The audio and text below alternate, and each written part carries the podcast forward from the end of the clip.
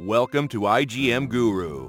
IGM Guru is one of the global leading online training and certification provider for IT expert by the skilled IT gurus to help them achieve their professional goals. My name is Kirti. So I'm a Microsoft certified trainer and I've been delivering trainings uh, for uh, more than five years now. So uh, I, I deliver uh, training on various Microsoft products. Uh, that's uh, Dynamics 365 for finance and operations, SQL Server, Power BI, um, Excel, VBA. So all these, um, you know, are the Microsoft products on which I deliver training on. So I'm a Microsoft certified solution expert, and um, uh, recently I delivered training to GSK in London. Let's start uh, with this. let me explain you what all that we have in this um, course that is analyzing data with uh, Power BI. So, you know, uh, Microsoft has this official course, uh, which is 20778B. Uh, and in this, there are total nine modules that we have. Starting with the first one is your Power BI desktop transformations. So, uh, you know, this is where uh, we talk about the basic transformations. That is, you know, how we can add columns into our data source. Basically, when we talk about Power BI, so Power BI is a self-service BI reporting tool uh, BI stands for business intelligence. So uh, why we call this as a self-service reporting tool because of its capability, uh, you know, to because of its user-friendly interface that you don't need any IT team to create reports for you. You can uh, create your uh, reports yourself. You don't need to, uh, you know, go into depth of coding to create your reports here. So nobody knows better I mean, nobody knows data better than you yourself, right? So if somebody else creates it, you first have to explain them that what the data is about. Then you have to explain them the output, that what desired outcome you want from this data, and then um, you know uh, you'll you'll be dependent on them to show exactly what you want. But then uh, it's again an overhead. So this Power BI tool reduces that in, so that you know you can create your reports yourself as you understand your data better than anybody else. So that's why we call this as a self-service reporting tool. And again, in this tool, we call this as a BI, that is a business intelligence tool. One of the reasons why we call that any tool is stands for business intelligence tool if it has three features in it. That is integration, analysis, and reporting. So Power BI has all these three features in it. We are able to integrate our data from multiple data sources we can after uh, you know integrating your data from all these data sources you can analyze it because whatever you have imported might not be required in the desired outcome. So you might need to process it. You might want to transform it. You might want to give a meaning to it. That's how you can do the analysis on. And after you have made your data meaningful and have, you know you have already analyzed it then that's when you can show that data on your visuals. So we have n number of visuals in power bi you see some of the visuals on Power BI desktop, but that's not it. You can integrate, uh, you know, um, n number of visuals from uh, Power BI or you know from Microsoft Marketplace uh, and from third-party vendors also, uh, and uh, you can show those visuals on your reports. So um, at the end, when we are able to integrate, analyze, and create reports on it, that's what uh, we stand this as a Power BI, I mean, business intelligence reporting tool. Uh, and uh, when we talk about Power BI, there are two things. One is your Power BI desktop and one is Power BI service portal. So uh, I'll come to that topic. I mean, uh, this is what we have in one as one of the topics in our course content. But uh, starting with the first one in this module, we talk about Power BI desktop transformations. Again, we are referring to that what all, uh, you know, um, why we need Power BI desktop, what's the need of using this reporting tool over other reporting tools.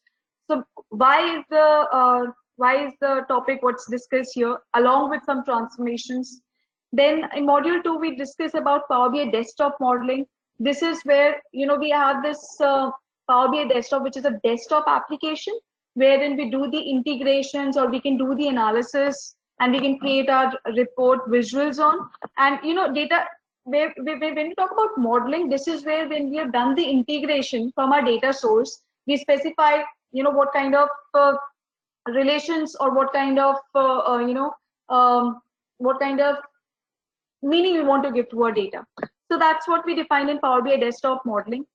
Then we have Power BI desktop visualization. There, then we are going to talk about various visualizations. Uh, I mean, we are going to discuss uh, all those visualization that is table visuals, matrix visuals, cards, KPIs, or your tree map, stack column chart, bar chart. So we have another, we have n number of visuals, um, you know, when and what kind of visual we should use in our reports. Uh, we are going to discuss that. Then we have Power BI service. So I told you, uh, we have two things. One is your Power BI desktop. Another is your Power BI online portal or your service portal. So, you know, we have features, we have kind of features that we have in desktop application that's not there in online service portal. But BI desktop application is like, you know, um, you can compare that with your Excel application. How we use Excel application, if we have got some data, we can do, uh, you know, we can aggregate our data, we can create pivots on it, or we can create uh, charts on that. Same thing we can do on Power BI, but that will be limited to me only. I, I'm not able to, I'm not yet able to share it with anybody else. With Excel, you can, you know, uh, share it on um, SharePoint online portal. You can send an email to anybody to whom you want to share it with. But with Power BI, one of the best feature is that you can share it with your team, with the entire organization. So you can publish your reports in online service portal account and there are certain workspaces that you can define. That a particular workspace could be defined for your own team could be defined for the whole organization and you can publish your reports on that respective workspace. You can you know uh, there are so many features there on online service portal as well. You know once you have created your report best feature about power bi is that it automates your reporting. You know you don't have to go through entire pain of doing the processing or transformation every time you need to uh, you need to create the same report. So once you have created the structure once you have defined your model that okay this is what you want to create next time whenever the new data comes whenever let's suppose a monthly data appears or annual data appears all you have to do is just refresh your report.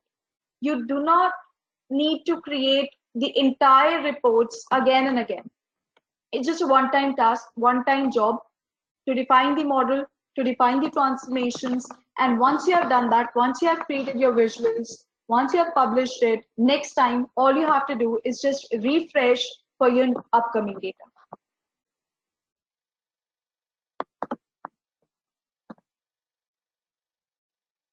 So, um, so far, any questions from anyone?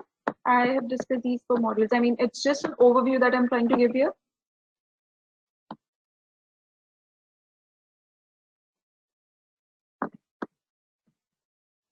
No, Kirti, not yet. Great. So uh, in the next module, we have working with Excel. So, uh, you know, in Excel, uh, I mean, in my organization, we have uh, n number of uh, data that's coming in Excel files till today.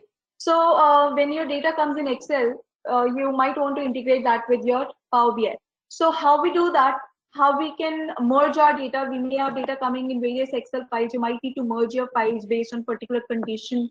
So how we can merge our data, how we can append uh, you know, our um, uh, upcoming data within existing data, how we can uh, do some transformations using Excel as a data source. So all these will be covered in this fifth module that is working with Excel. And along with that, we will be discussing about DAX as well, that, you know, how we can how we can use all this. So that stands for data analysis expression. Once you have, uh, you know, integrated your data or loaded your data in Power BI desktop, then after loading, any transformation you do, that is done by using data analysis expression. So it's, uh, you know, this, this is one of the programming language and it's similar to uh, the, we have uh, n number of formulas like 200, 250 formulas that we have in DAX, just like we have in Excel. So it's, uh, it's uh, syntax is more or less uh, similar to what we have Excel, what we have in Excel formulas. Uh, so here also we have some SUMX.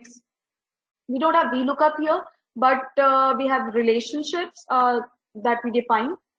So we have, again, like I said in DAX, we have a number of formulas that we can use to do the transformations to process your data. No, I'm not going to use only Excel as a data source. I'm going to use, uh, you know, SQL also because I believe most of you are using SQL as one of the data source. Again, I'm going to show you how we can connect with an online, uh, I mean, uh, how you can access your data from web. So That's what uh, we are going to take a look at. And um, uh, we are going to use Excel. So if you have any other requirement, any other specific uh, source that you want to pick, uh, we can take that as well.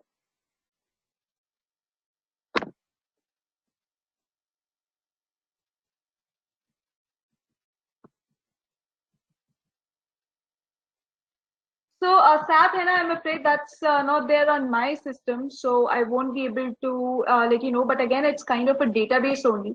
So once you know the connectivity, uh, I believe that should not be an issue while connecting with any other uh, database. So I'll be taking one database that is SQL here. SAP HANA, like I said, it's again one of the data warehouse database. So uh, that won't be feasible here.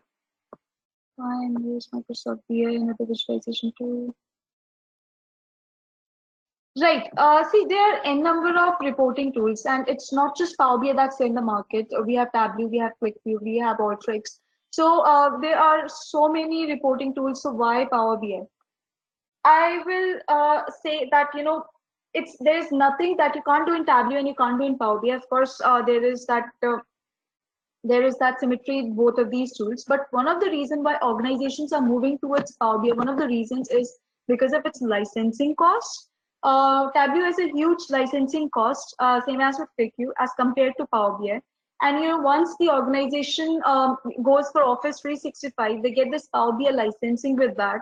And uh, one of the another reason is this uh, user-friendly interface, because of which most of the organizations are moving towards Power BI as a reporting tool rather than going or picking uh, separate uh, reporting tool and you know paying a huge licensing fees for that so uh, that's that's one of the main reason why my organization is uh, uh, you know working on Power BI, and I, have come across various clients till today. This is one of the main reasons why that's happening, and there are. Uh, um, uh, I mean, I won't say with comparison to data source because again with the Tableau and QlikView there are again a number of data sources with which you can connect to. Uh, but here you get the Microsoft support, so it's it's there. You can always um, you rely on that um, and uh, you know you can uh, you can get uh, Microsoft. And again there are monthly updates that you get from this uh, Microsoft Power BI reporting tool. So there are new features always adding on and uh, uh, you know that makes this tool more interactive and more user friendly better than its previous version. So that's these are the reasons. Right so uh, moving to the next module, that is six, uh, wherein we have organizational content packs, security, and groups. So this is where the need comes to what you have created to share it with your end users. So, you know, when we talk about Power BI, uh, we have three licenses. Uh, one is again Power BI free, anybody can use that. But again, the limitation is there is only one GB storage space that um, an individual user gets. But uh, then we have Power BI Pro license, and in Power BI Free, you can't share your reports with anyone. It's just like an Excel desktop application. Whatever you do, you keep it to yourself. You can't share it with anybody else. But with Power BI Pro license, uh, you you can share your reports. You can schedule your reports, uh, and by scheduling, I mean you want your uh, you you have uh, this um, weekly data coming or monthly data coming, and like I said, whenever your new data comes, all you want to do is just refresh your report. Nobody is going to manually refresh every time. So for that, we just schedule a refresh that, okay, every week at this time, my report should be refreshed so that it automatically pick the updated data. So uh, uh, that's what, again, one of the features that Power BI Pro license provide. So for all these, we need Power BI Pro license. And both sender as well as receiver should have the Power BI Pro license. It's not like if I'm the sender and um, uh, I want to share it with someone, then I should have the Power BI Pro license. No, but whoever receives it should also have the Power BI Pro license. Then we have Power BI Premium license. Again, it comes with a huge storage space. It's it's uh, one of the differences that with Power BI Pro and Power BI Premium. And another difference is you get the Power BI server. Uh, again, it's uh, it's one of the on-premise server that we have, and uh, it can be used so um, one of the features, uh, one of the key difference between uh, Power BI Pro and Power BI Premium license is that Then uh, the next module uh, that we have here is uh, your direct connectivity. So, you know, uh, we have our um, SSAS, that is SQL Server Analysis Services. So the next that we have is our um, module seven, which is about direct connectivity. So when we talk about direct connectivity, this is where we want to connect with you know uh, our real-time data. And when i say real-time data that means we are not importing our data in power bi but whereas we keep our data in data source only but uh, only you know uh, the trans i mean only the processing or the transformations that's what we keep in our power bi desktop. So the data stays in data source but whenever uh, you know there are certain calculations or transformation that's been done it picks its data from the data source and then it's mod it transforms that data and is being depicted on the report of visuals it does not import or keep um, you know data file within Power BI desktop. So that's that's one of the key features um, that's there. We are going to discuss about it in this module. Then we have developer API. Uh, so I'm not sure um, how much relevant would this be, but in this I'm going to give you an overview about uh, how you can integrate your uh, Power BI with the, any other application or with any other, um, you know, um, if, if there is any let's suppose I have my own website, I have my own organization, I want to integrate Power BI dashboard with it, right? So in that case, you need to create APIs and you need to link those APIs with your websites. So uh, with this, we need to have a little bit programming concept uh, in order to create APIs, but then I'm going to give an overview here. So we are going to discuss uh, how we can uh, we can create and integrate it with the uh, other application. If you're interested, uh, then give me a heads up. I'll let you know um, in one of the examples. How we can integrate. Then um, we have Power BI mobile app. So you know it's it's um, need of the because we spend more most of our time on phone only on our cell phone. So we want everything on phone. Uh, right. So Power BI is again one of the apps that's uh, there on um, our phone also. So we have it for various operating system. It's for Windows, it's for Android, it's for it's for uh, uh, iOS also. That's for Apple.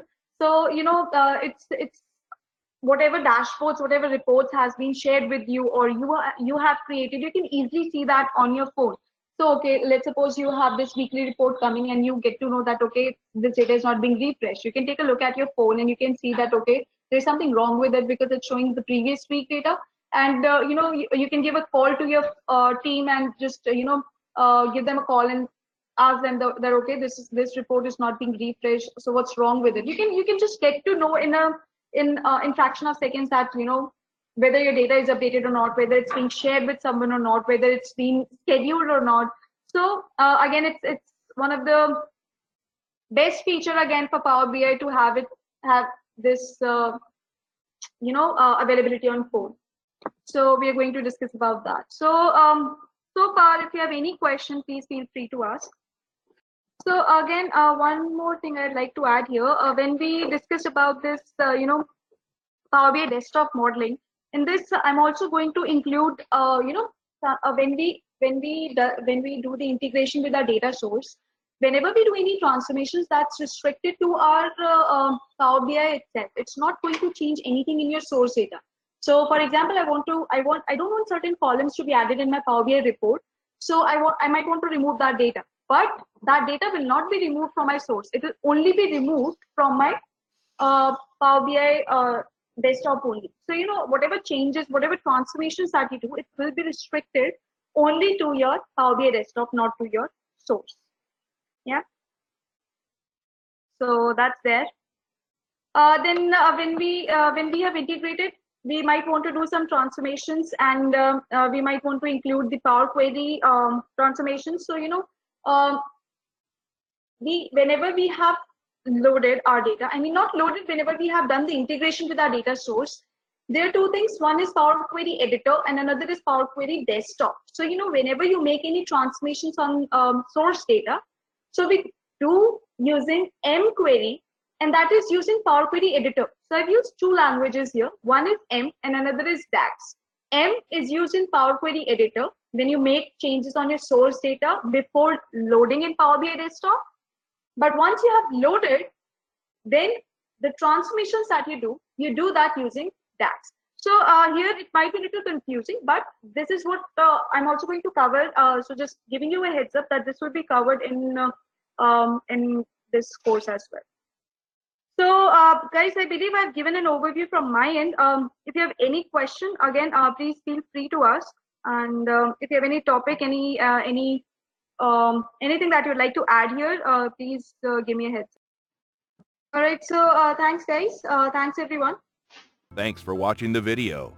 For full course, please visit www.igmguru.com and enroll today.